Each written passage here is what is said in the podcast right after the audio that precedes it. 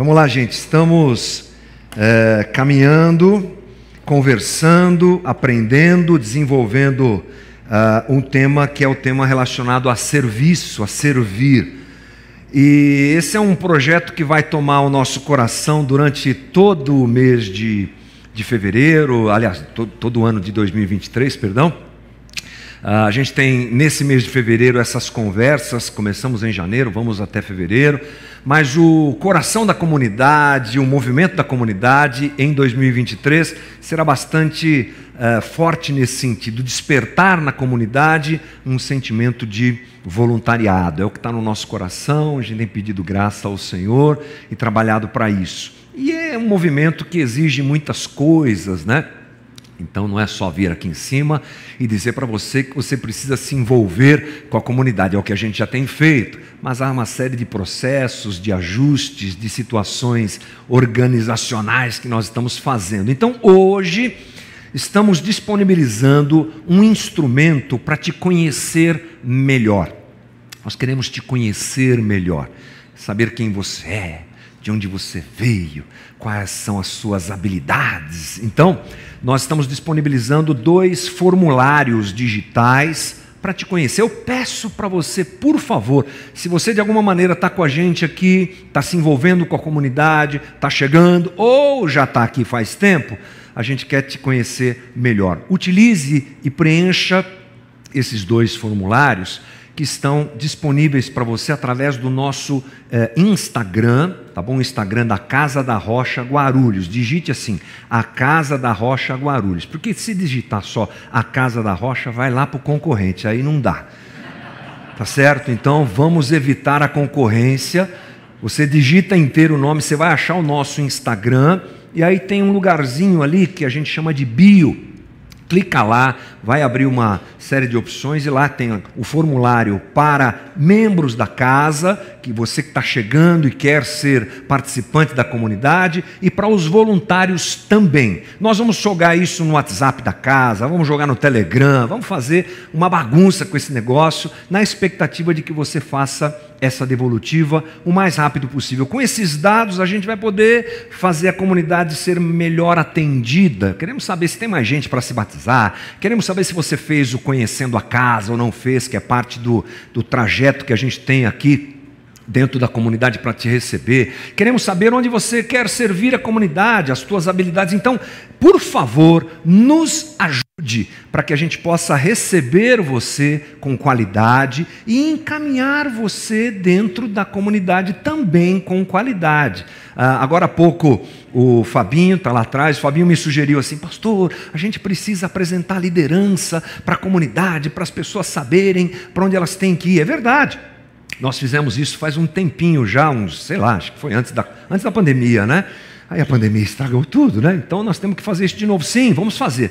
Mas a gente quer primeiro te conhecer. É todo um movimento que a gente está tentando fazer da melhor maneira possível. Então eu conto com a tua ajuda em responder esse formulário. E você que está online aí também, você que assiste a gente aí pelas transmissões, se sente participante da casa Seja bem-vindo, vamos juntos aí nesse movimento é, online, mas está funcionando. Então preencha, por favor, nos ajude e logo, logo nós teremos outras informações sobre isso, tá bom? Para te acolher melhor, te receber melhor e dar à comunidade o caminho que ela precisa. Vamos lá, vamos continuar falando sobre serviço. Se você não teve aqui, nos outros dois domingos, eu recomendo que você dê um pulinho lá no nosso canal no YouTube, está super bonitinho, atualizadas as conversas que a gente tem aqui, para você ouvir e entender sobre o que é que a gente está falando. Eu, eu costumo dizer que esse trabalho em série de pregações, de reflexões em série, ele é legal, porque a gente tem tempo de falar muita coisa. Às vezes escapa uma coisa aqui, no outro domingo a gente fala, né? vai se ajustando, vai colaborando para formar uma ideia, para formar um conceito. Então, recomendo que você dê um pulinho ou no YouTube ou nas nossa, no nosso Spotify, também tem esse material. Mas eu quero ser aqui sucinto e falar para você um pouco sobre o que é que a gente conversou. Né? Nós começamos falando sobre a realidade de nós não servirmos. Por que, que a gente não serve a comunidade? Por que, que a gente se, se uh, a gente foge de servir, de ser um, um, instrumento de Deus dentro da comunidade, ajudando os outros? Porque eu, eu trouxe aqui a realidade que eu percebo na nossa comunidade. Muita gente uh, vem de um movimento que foi de onde foi explorado, machucado, agredido, abusado, então você, tipo gato escaldado, né? que tem medo de água fria, está se preservando aí, ok, mas acho que esse tempo já deve ter acabado, espero que sim, mas é um dos motivos. Outro motivo é o movimento da secularidade, né, gente? A gente vive de um jeito muito secular, onde Deus é colocado de lado e eu só penso em mim mesmo. Isso impede que eu sirva porque servir é parte da realidade do Evangelho. E falei também sobre nós não entendermos o que é graça e acharmos que por sermos ah, recebidos por Deus graciosamente, a gente não tem que fazer nada, já que Deus me ama do jeito que eu sou. É verdade, Deus te ama do jeito que você é, Deus me ama do jeito que sou, mas nós precisamos é, dar a contrapartida a esse amor servindo ao outro. Coisas que a gente conversou nos últimos dias. Semana passada eu falei sobre propósito de vida. Muito legal e muito importante essa conversa que nós tivemos semana passada. Ou seja, nós precisamos descobrir o nosso propósito real de vida. Coisa bem desafiadora numa sociedade que traz para a gente tantas vozes e diz para você: não faça isso que você vai ser feliz. Você quer ser realizado? Faça aquilo. E a gente fica que nem uns doidos atrás de um propósito de vida. E a gente se esquece que o nosso propósito de vida como cristãos, aliás, como humanidade de um modo geral, mas se somos cristãos, discípulos de Jesus, precisamos nos lembrar que tudo que tem nesse mundo aqui é muito atraente, muito bonito, mas o autor de Eclesiastes já nos disse que quem coloca a existência nessas coisas está correndo atrás do vento. E o nosso propósito de vida é colaborar. Olha que Deus gracioso que é o nosso, né? Ele quer dar um jeito na humanidade, ele quer dar um jeito nas bobagens que a gente faz e ele nos convida: venham comigo. Ele faz esse movimento através de mim e de você, e nós precisamos decidir. Ou a gente corre atrás do vento, ah, ou a gente se alinha a esse projeto divino que é restaurar a humanidade, e isso acontece também dentro da comunidade. Bom, Diante disso, talvez a tua pergunta seja assim: mas por que, que eu tenho que servir dentro de uma igreja local? Para quem já é da casa há algum tempo, sabe que eu gosto de usar o termo comunidade. Porque o termo igreja ele é um pouco amplo. Você pode usar o termo igreja para falar de várias coisas. A gente diz, né? Ah, eu vou para a igreja hoje. Não está errado. Mas a gente gosta muito de usar a, palavra comunidade porque ela é muito específica, né? É esse grupo de gente aqui. O que é que nós somos? Uma comunidade. Por que, que eu tenho que servir dentro de uma comunidade? Será que eu não posso fazer isso em outro ambiente? Claro que pode. E claro que deve. Mas será que eu preciso servir exclusivamente na comunidade? Não exclusivamente, mas precisa sim servir dentro de uma comunidade. Por quê? Bom, vamos nos lembrar, eu falei isso semana passada, sobre boas obras, obras boas e diaconia. Muito rapidamente lembrando isso para você. Quando a gente faz o bem, quando a gente atende o outro, uh, quando a gente realiza alguma coisa de bom nesse mundo, a gente pode estar, tá, por exemplo, fazendo obras boas. Eu expliquei aqui que obras boas são aquelas coisas que não apontam para Deus. É o bem que a gente faz porque a gente carrega um pouco de bem dentro da gente. Aliás, não é só crente que faz o bem. Aliás, tem crente que faz mais mal do que bem. Mas tem gente que está distante de qualquer conexão com Deus, qualquer conexão com religião, e é uma boa pessoa. O que, que essa pessoa está fazendo? Ela está fazendo uma obra boa. Ela não entende é, o que é quem é Deus, ela não tem conexão com Deus, ela está fazendo uma obra boa. Agora, quando a gente pensa num cristão, o cristão ele tem dois uh, desafios ou duas convocações divinas: faça boas obras e sirva na diaconia. A gente esclareceu isso semana passada, mas é importante nos lembrarmos. O que é uma boa obra? É aquilo que ilumina a pessoa de Deus através daquilo que eu faço. Eu faço algo e o facho de luz vai para Deus. Jesus nos diz que nós precisamos viver assim.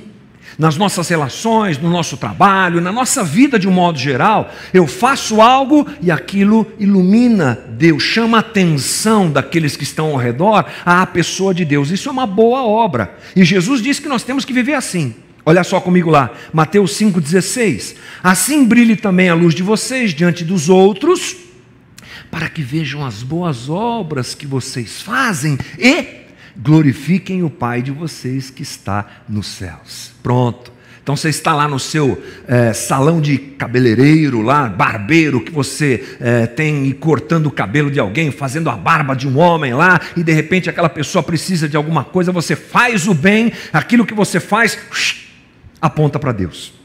No, no, dia a dia da sua família, aquilo que você faz de bom aponta para Deus. É isso que o cristão deve fazer e é assim que ele deve viver. Mas o texto bíblico também nos diz que nós devemos servir em uma comunidade. Então, essa é a convocação para um cristão, para um discípulo de Jesus.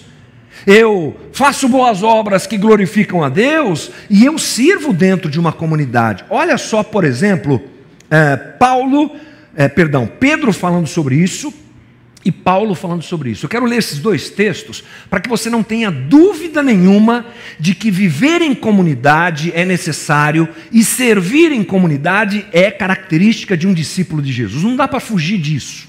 Olha só o que Pedro diz. 1 Pedro 4, 7. O fim de todas as coisas está próximo. O pessoal lá no primeiro século achava que Jesus já voltaria logo, né? Então Pedro, diante dessa, desse pensamento escatológico, escreve isso. Portanto, sejam criteriosos, perdão, e sóbrios para poderem orar.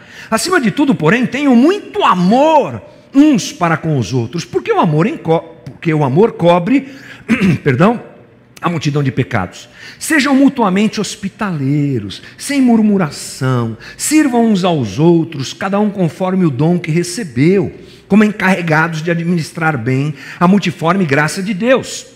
Se alguém fala, fale de acordo com os oráculos de Deus. Se alguém serve, faça-o na força que Deus lhe dá, para que em todas as coisas Deus seja glorificado por meio de Jesus Cristo, a quem pertence a glória e o domínio para todo sempre. Um dos textos simples que nos mostram esse movimento de convivência e de serviço que é necessário, inegociável na vida de um discípulo de Jesus. Vamos para Paulo. Paulo escrevendo aos Tessalonicenses diz: também exortamos vocês, irmãos, a que, admoestem os que vivem de forma desordenada, consolem os desanimados, amparem os fracos e sejam pacientes com todos. Tenham cuidado para que ninguém retribua aos outros mal por mal. Pelo contrário, procurem sempre o bem uns dos outros e o bem de todos. Estejam sempre alegres, orem sem cessar, em tudo deem graças, porque esta é a vontade de Deus para vocês em Cristo Jesus. Mais uma tijolada na cabeça da gente para a gente entender, viver em comunidade e servir em comunidade é característica, precisa ser característica e marca na vida de um cristão. Muito bem, vamos, portanto, pensar um pouquinho mais sobre o que é comunidade. Talvez uma das dificuldades que você tenha seja uma percepção equivocada do que é comunidade, e por isso você tem alguma dificuldade de assumir esse lado e dizer: eu vou servir, eu vou ajudar os meus irmãos, eu vou é, fazer parte disso e tudo mais. Então eu pensei, perdão, na gente corrigir um pouquinho essa realidade. Bom, o que é uma comunidade? A gente chama de comunidade da fé, a gente pode chamar de comunidade dos santos em Cristo Jesus, a gente pode chamar da comunidade dos ressurretos em Jesus. Bom, vamos voltar ao termo igreja. Quando a gente fala igreja, gente, igreja tem um aspecto assim universal. Não é a igreja universal do Edir Macedo, essa daí. Essa é a igreja universal da Bíblia.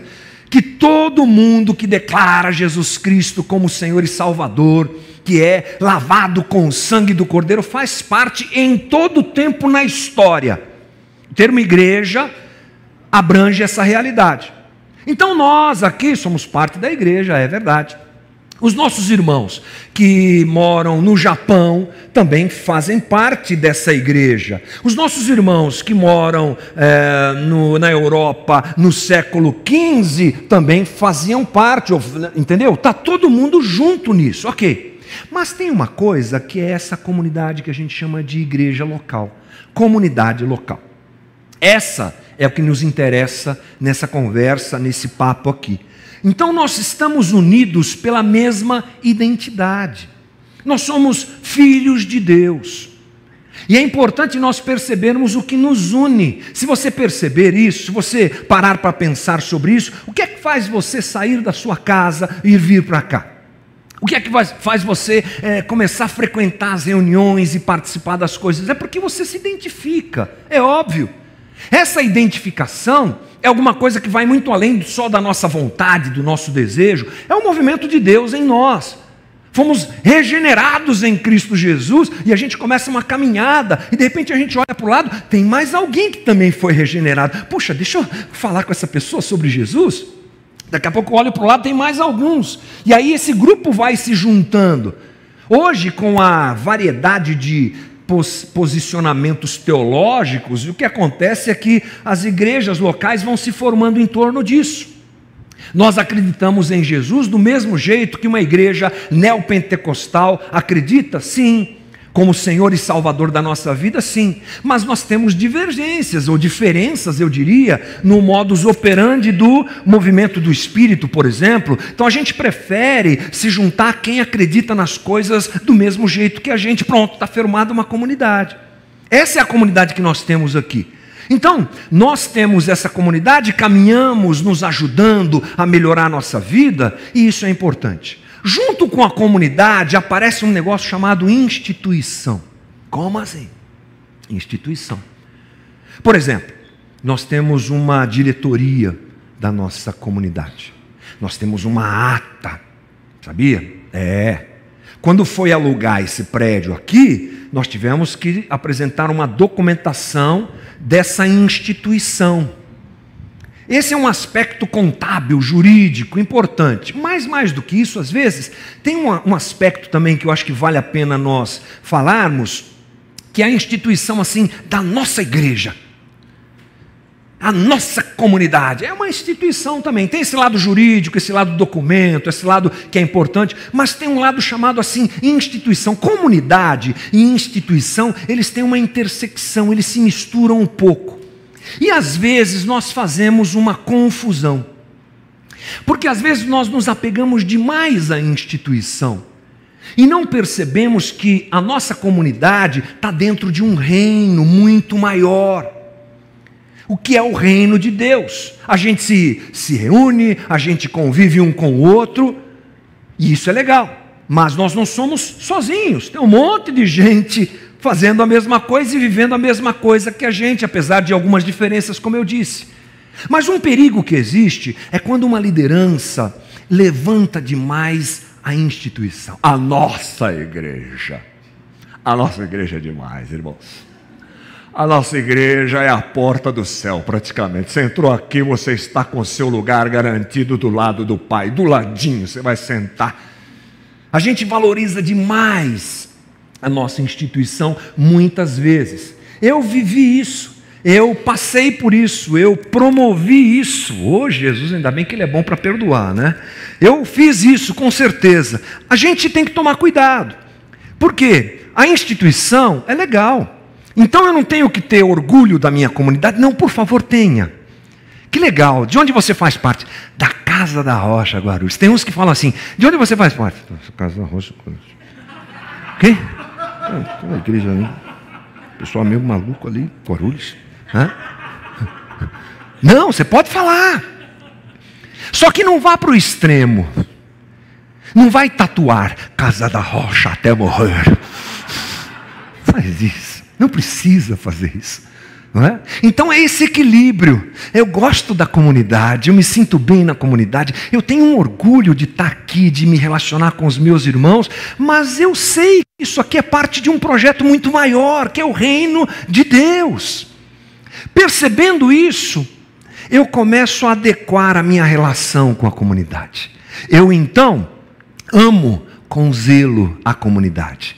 Eu entendo que nós não estamos fazendo um projeto de poder. Essa é uma coisa boa para a gente pensar. O que, é que a gente está construindo aqui, irmãos? Nós vamos fazer 10 anos de Casa da Rocha Guarulhos agora, em julho desse ano. Uma boa notícia, que legal. O que, que a gente está fazendo aqui? Para onde a gente está indo? O que, que nós estamos construindo aqui? Eu gostaria que, com sinceridade, eu pudesse dizer aqui que nós não estamos construindo um projeto de poder. Já ficou claro, né, irmão? Já ficou claro que a gente não está aqui fazendo um projeto familiar. A gente está agregando ao reino de Deus e recebendo pessoas que pensam do mesmo jeito que a gente e caminham do mesmo jeito que a gente. Não temos um projeto para sermos a maior igreja de Guarulhos, vamos conquistar esse mundo. Não, a gente só está andando, pedindo a Jesus que nos ajude. Temos planos, temos desejo, claro, coisas que estão no nosso coração, mas a gente entende que fazemos parte de um projeto muito maior. Então, nós precisamos reforçar o nosso coração essas realidades. Nós não estamos construindo um projeto de poder familiar, pessoal, para conquistar o mundo, alguma coisa do tipo, mas nós, nós estamos vivendo em torno do Evangelho. Nos agregamos e estamos caminhando em direção à eternidade juntos, sendo trabalhados por Deus. Acho que essas são coisas muito importantes. Mas eu preciso também enxergar a comunidade como o ambiente em que a gente de alguma maneira pode antever através das nossas relações, o reino de Deus. Isso é legal falar, isso é legal a gente perceber. A, a igreja local, a comunidade, ela é um ambiente em que nós somos tratados a ponto de nos parecermos mais com Jesus a cada dia. Lembra que eu falei? A gente vai se encontrando um com o outro, né? Vem o irmão, vem o outro, vem o outro, vem o outro, a gente se reúne. E aí, o que, que acontece? Meio que sem perceber, o Evangelho vai promovendo uh, um trabalho, Deus vai trabalhando na vida da gente através do outro, para a gente se parecer mais com Jesus, é isso que acontece. Ao sermos discípulos de Jesus e caminharmos com os outros, a gente vai melhorando, a gente pode perceber o reino de Deus entre nós. Então, esse, essa é uma realidade. Esse é o ambiente, não estou dizendo só esse aqui como prédio, mas as nossas relações, elas são o ambiente onde o reino de Deus trabalha a nossa vida. Nós, nesse ambiente, nós somos melhorados nós aprendemos mais sobre o Evangelho, nós somos confrontados quanto às nossas debilidades, fraquezas e erros que precisam ser corrigidos, nós aprendemos através da vida do outro a nos parecermos mais com Jesus, a gente vai se inspirando com o outro, a gente vai se, sendo corrigido pelo outro, e isso acontece dentro da comunidade, aliás, é o que precisa acontecer. Igreja local não é clube. Igreja local é um ambiente onde as coisas acontecem nesse sentido. Eu sou melhorado por você, e você é melhorado por mim. Nessas relações, nós somos tratados e trabalhados. Eu sei que você precisa dar uma chance para que isso aconteça. E esse é um pedido meu nessa manhã. Dê essa chance a você para que esse movimento seja um instrumento de cura, transformação, restauração, de conexão entre você e o irmão e entre nós e Deus. Eu sei que às vezes nós chegamos aqui sem perceber, nós vamos sendo trabalhados por Deus. Aquele tipo de coisa assim, uh, você teve uma crise com o teu filho em casa. As crises com o filho é a história de todos os pais, não tem para onde fugir. Sempre vai ter uma crise com o filho, ou com os filhos, ou com a filha, sei lá o que for, né? Então, a gente entra lá em debate. Agora, eles são os adolescentes que sabem tudo. Aliás, adolescente vai até 25, irmão, agora. É, anota essa aí, ó. Você que está agora cuidando dos seus pichotinhos aí, eles vão até 25. Minha psicóloga que falou isso essa semana. A linha de adolescentes agora vai até 25, irmão. Ai, meu Deus, me dá força, Jesus, para trabalhar. Não é fraco, não. Dá uma crise, é crise daqui, é crise dali. Aí você chega aqui, no corredor da comunidade você fala: é, que o meu filho me deu trabalho essa semana, e eu falei para ele: seu vagabundo, você tem que trabalhar, seu sem vergonha, não vou te sustentar o resto da vida, não. E você enche o peito e conta para o irmão. Aí o irmão ouve: é, eu tive um problema parecido, mas eu fui para outro lado, sabe?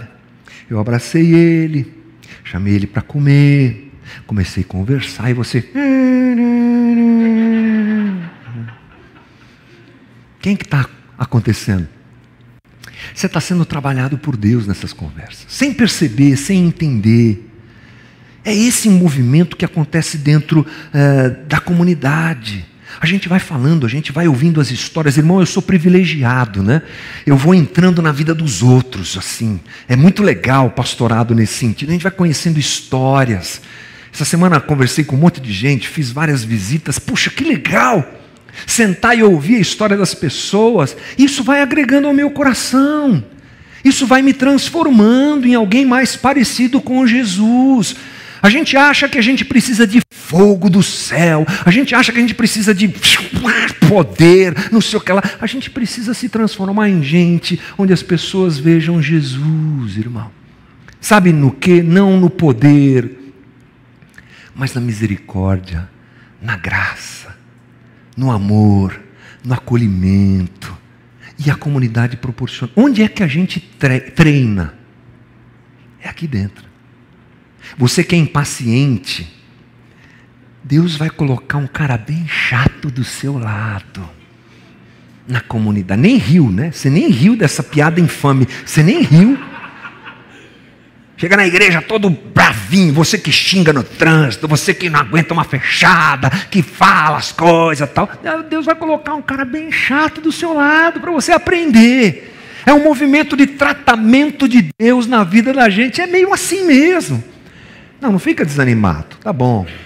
Eu quebro essa palavra na sua vida, em nome de Jesus, está tudo certo. Mas é assim. Na comunidade, nós nos percebemos nas nossas relações. Olha o que diz Provérbios 27, 17. Conhece esse? Assim como o ferro afia o ferro, o homem afia o seu companheiro, é coisa de amigo. Vai se. Dá uma, umas tretas, sai uns raios, sai umas broncas, mas daqui a pouco eu estou melhor. E o outro também está melhor. É dentro da comunidade. É interessante que aqui a gente não tem um jeito assim de dar porrada, dar paulada, né? As pessoas elas vão caminhando, quer fazer, faz, amém. Mas a gente está corrigindo isso, né? No sentido de trazer a você a consciência do que é importante. Mas às vezes eu fico sabendo de umas treta que tem aí no corredor da comunidade. A fulano falou aquilo, o ciclano reclamou, não sei o que lá. Mas sabe o que é legal? Daqui a pouco está todo mundo de bem caminhando. E é legal isso. Ouvimos aquilo que nos cura de nós mesmos. A comunidade tem esse aspecto. A comunidade é um espaço, um ambiente de encorajamento, irmão. Olha só o que o autor de Hebreus nos diz, Hebreus 10, 24. Cuidemos também de nos animar uns aos outros no amor e na prática de boas obras. Não deixemos de nos congregar, não faz isso, irmão, como é costume de alguns, pelo contrário, façamos admoestações, ainda mais agora que vocês veem que o dia se aproxima, não deixa de congregar, anima um ao outro, vamos lá, vamos junto. Você já experimentou isso? Você chegou aqui muitas vezes, se reuniu com alguém, se encontrou com alguém caído, machucado, desanimado, vem o outro e dá aquele up. É movimento que acontece na comunidade. Na comunidade, nós temos crescimento e nós temos consolo, somos consolados nas nossas lutas. Paulo escreve também ah, lá aos Tessalonicenses: portanto, consolem uns aos outros e edifiquem-se mutuamente, como vocês têm feito até agora. Continua aí nessa vibe. É? de encorajamento, de consolo e de promoção de crescimento. Isso acontece dentro de uma comunidade, ou seja, nós precisamos perceber esse movimento dentro da comunidade. Quando você perceber isso, a tua conexão começa a acontecer. Eu quero crescer diante de Deus, eu quero ser um discípulo de Jesus, eu quero ser alguém que espelha a glória de Deus. Fica dentro de uma comunidade local e se relacione com as pessoas. É um caminho fantástico, aliás, é o caminho divino para que isso aconteça. Né? E nós, quando estamos conectados desse jeito, nós percebemos o trabalhar de Deus, o nosso coração vai se abrindo para a voluntariedade, que a gente tanto quer que seja uma característica da nossa comunidade. Você sabe de onde vem a palavra voluntário? Ela vem do latim, voluntários. Sabe o que quer dizer? De vontade própria. Voluntário, eu sei que é óbvio, mas voluntário é aquele que de vontade própria faz as coisas. E por que que esse ponto é importante? Porque um discípulo de Jesus, ele deve ser voluntário. Porque o seu mestre foi voluntário.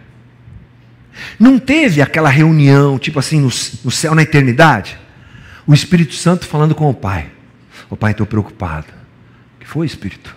Preocupado porque o filho não quer descer. Como assim? É, tive uma conversa com ele ali no corredor, ali perto dos, dos anjos ali. E ele falou que ele não está afim, não. Esse negócio de descer, morrer por aqueles pecadores, ele não está afim. Não! Você diga para ele que ou ele desce para Israel agora, nesse momento lá, fazendo esse plano todo funcionar, ou eu vou mandar ele para o Brasil. Avisa ele. Que ele disse, não, não teve essa conversa. Não teve, entendeu? Voluntariamente ele veio. É o que os evangelhos nos dizem, saiu da boca dele, inclusive. Eu voluntariamente dou a minha vida, ninguém tira. O nosso mestre, esse a quem você ora, esse a quem você louva, esse que você diz que é Senhor da sua vida, ele fez tudo voluntariamente. Ele falou assim: então, você quer ser meu discípulo? Pega a tua cruz, Negue-se a si mesmo, pega a tua cruz e vamos embora. Fazendo o quê? O mesmo caminho que eu fiz. Se eu sou voluntário fui voluntário em vir fazer o que fiz, bora. Essa prestatividade, essa voluntariedade, essa coisa de fazer. Eu não sei por que a gente gosta de ter gente que manda na gente. A gente gosta muito disso, gente. Alguém tem que mandar. Estou aqui esperando. Eu sou voluntário, mas ninguém falou nada. Então, Estou esperando aqui, a vida está passando, está tudo certo. Não. não é? Essa voluntariedade é alguma coisa como característica de um discípulo de Cristo. E eu quero te lembrar que uma liderança que não grita também é uma liderança.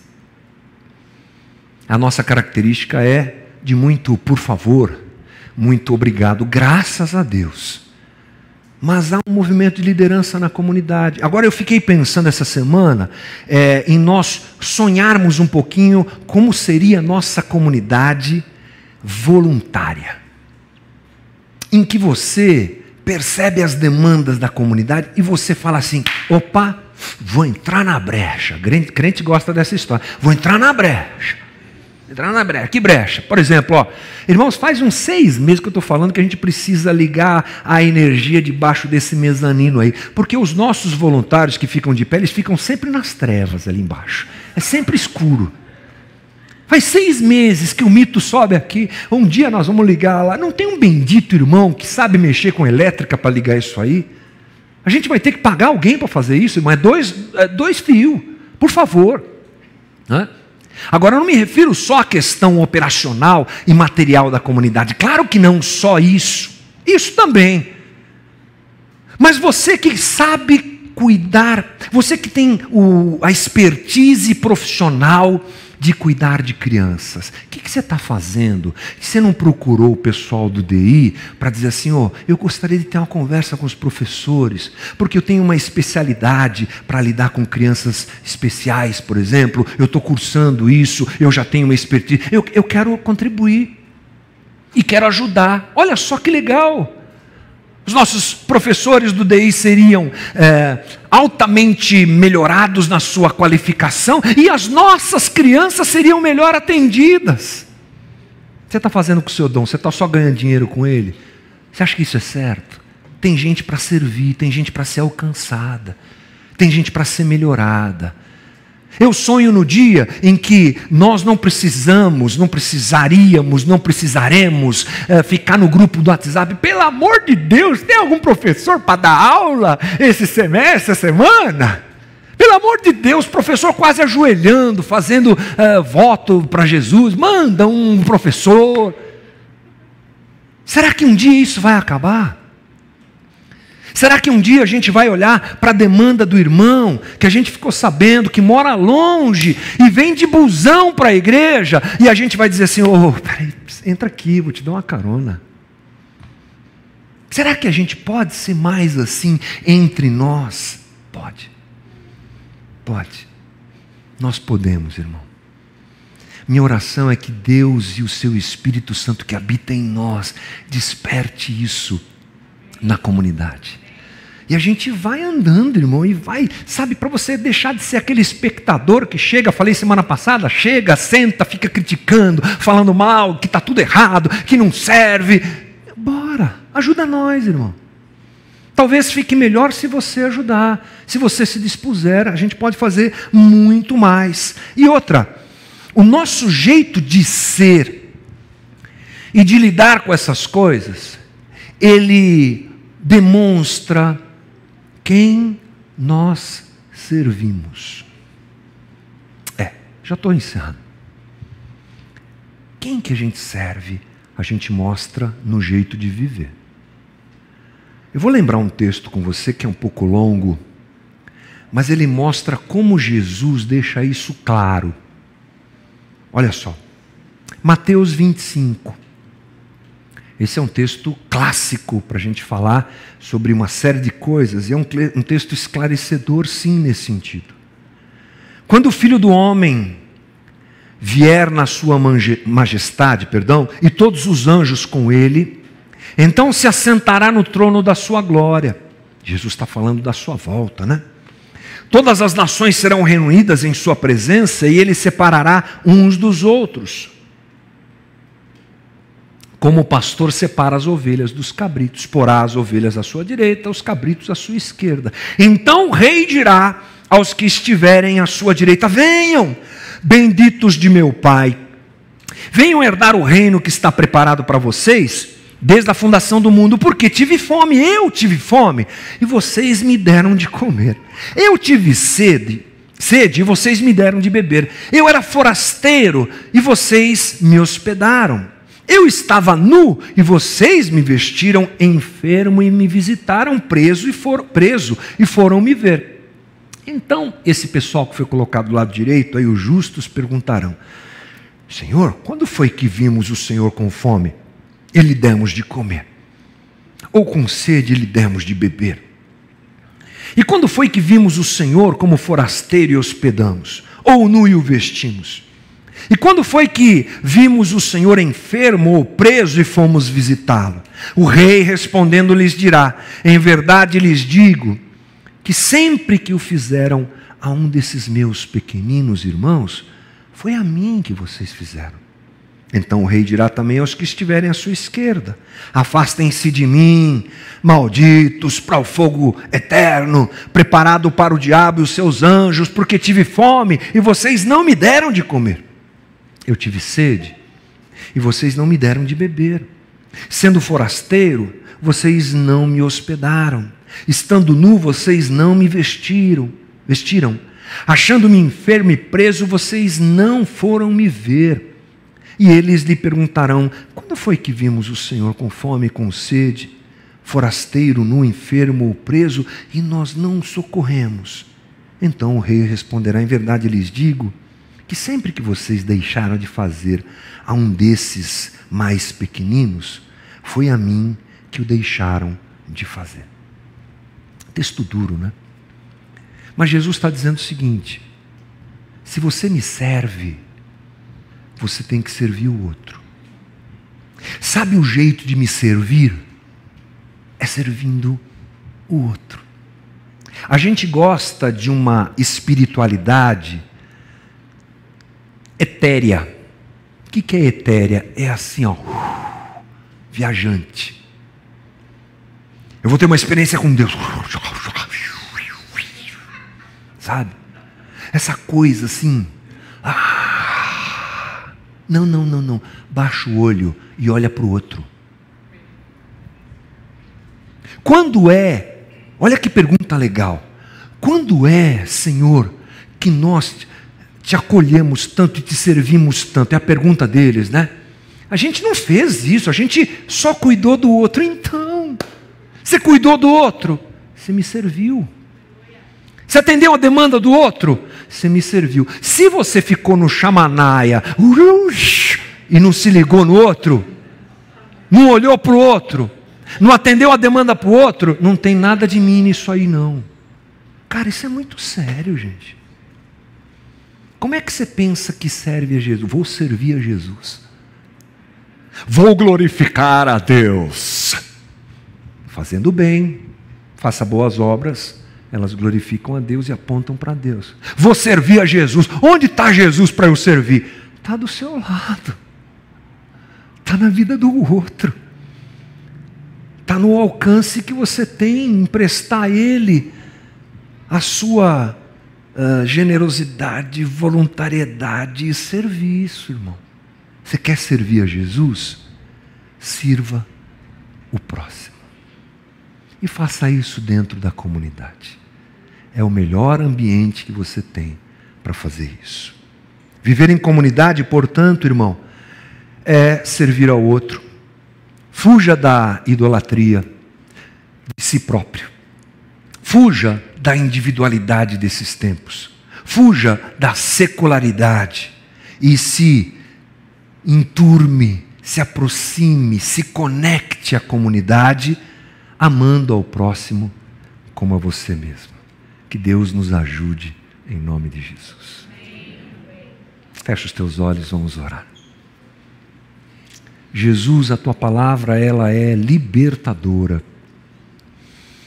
confrontadora, transformadora. A tua palavra, ela nos escancara a mente. E que hoje seja um dia de profundo arrependimento para todos nós. Arrependimento no sentido pleno da palavra, uma metanoia, uma mudança de pensamento, uma mudança de, de um jeito de enxergar a vida e de viver a vida, como discípulos de Jesus, que o arrependimento seja esse momento, aconteça em nós esse arrependimento, ou seja, a readequação da nossa mente e do nosso coração. Ajuda-nos a servirmos uns aos outros. Ajuda-nos a nos conectarmos uns com os outros. Ajuda-nos a percebermos quanto é bom vivermos em comunhão. O salmista estava certo. Como é bom a gente estar em comunhão, sendo ajudado um pelo outro, ajudando um ao outro. E nessa conexão, nos, nós aprendemos a nos parecermos mais contigo, Jesus. Faz da nossa comunidade essa comunidade. Tanto para os que estão aqui presencialmente, quanto, quanto para aqueles que estão distantes. Ajuda-nos a administrar as dificuldades do nosso coração, a leitura de julgamento que a gente sempre faz um do outro, e ajuda a gente a mergulhar dentro de uma comunidade para que ela seja cada vez mais saudável, refletindo o reino de Deus na sua essência. Nós também estamos diante da mesa, Senhor. A mesa que só existe pela tua voluntariedade, Jesus. A mesa que só existe pelo teu amor mostrado por nós na cruz. A mesa que só está aqui posta porque somos pecadores. E pelo nosso pecado o Senhor morreu por nós. Como? Voluntariamente. Voluntariamente. Deus bondoso, Deus generoso, Deus amoroso, que nos resgatou das trevas para a Sua maravilhosa luz nós que não merecemos, nós que não temos qualificação nenhuma para vivermos isso. Tudo é graça, tudo é bondade, tudo é voluntariedade da tua parte, tudo é amor, Jesus. Tem misericórdia quando a gente não entende isso e não replica isso nas nossas relações. Eu apresento ao Senhor o pão como símbolo da tua entrega naquela cruz, símbolo do teu corpo que foi moído, machucado, ferido, pão que simboliza o corpo perfurado de Jesus Cristo por mim, o corpo machucado, envergonhado, exposto nu naquela cruz por mim. Tu és o pão vivo que desceu do céu. Se foi o maná no deserto que alimentou o povo, aquilo pré-anunciava a tua morte na cruz e a entrega do teu corpo. Alimenta-nos, Senhor, na nossa fragilidade, na nossa dificuldade, na nossa luta contra nós mesmos. Alimenta-nos, Senhor. E eu apresento ao Senhor o cálice, o cálice que é o símbolo do derramamento do teu sangue também naquela cruz. Se o cordeiro pascal foi morto naquele tempo no deserto, no Egito, tu és o nosso cordeiro pascal, já diz Paulo. O cordeiro vivo de Deus que tira o pecado do mundo, entregando a sua vida naquela cruz. Que a ceia seja um momento de autoanálise, Senhor. Que a ceia seja um momento de percepção de que nada somos e nada temos, e nos refugiamos plena e completamente na tua graça. Em nome de Jesus. Amém.